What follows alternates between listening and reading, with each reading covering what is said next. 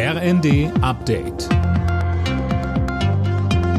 Stündlich neu. Auf den Punkt informiert.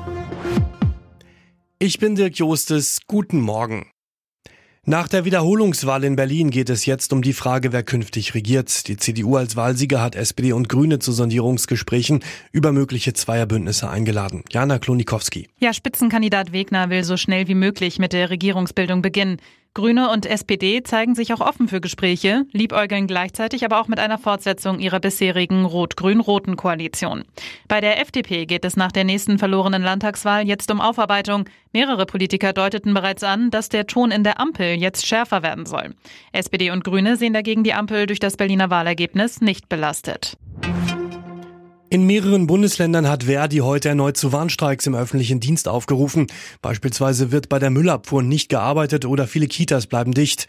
Die Gewerkschaft fordert für die Beschäftigten 10,5 Prozent, mindestens aber 500 Euro mehr im Monat. Schon im nächsten Jahr könnte das Deutschland-Ticket mehr kosten als 49 Euro, das berichtet das Handelsblatt.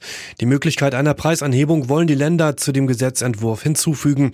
Die vorgeschlagene Änderung wird voraussichtlich morgen Thema im Verkehrsausschuss des Bundesrats. Rund 10.000 Menschen haben in Dresden an die Zerstörung der Stadt im Zweiten Weltkrieg erinnert und mit einer Menschenkette gestern Abend ein Zeichen für den Frieden gesetzt.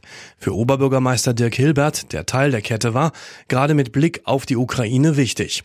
Es gab aber auch wieder Versammlungen, zu denen Rechte aufgerufen haben. Dazu sagte uns Hilbert. Wir müssen uns damit auseinandersetzen und äh, damit umgehen. Das ist äh, Demokratie. Ähm, ich bin aber sehr froh, und das sieht man ja an der großen, großen Anzahl äh, von Dresdner und Dresdner, die zur Menschenkette gekommen sind, ähm, wie deutlich das Signal der Dresdner in der Mehrheit ist. Alle Nachrichten auf rnd.de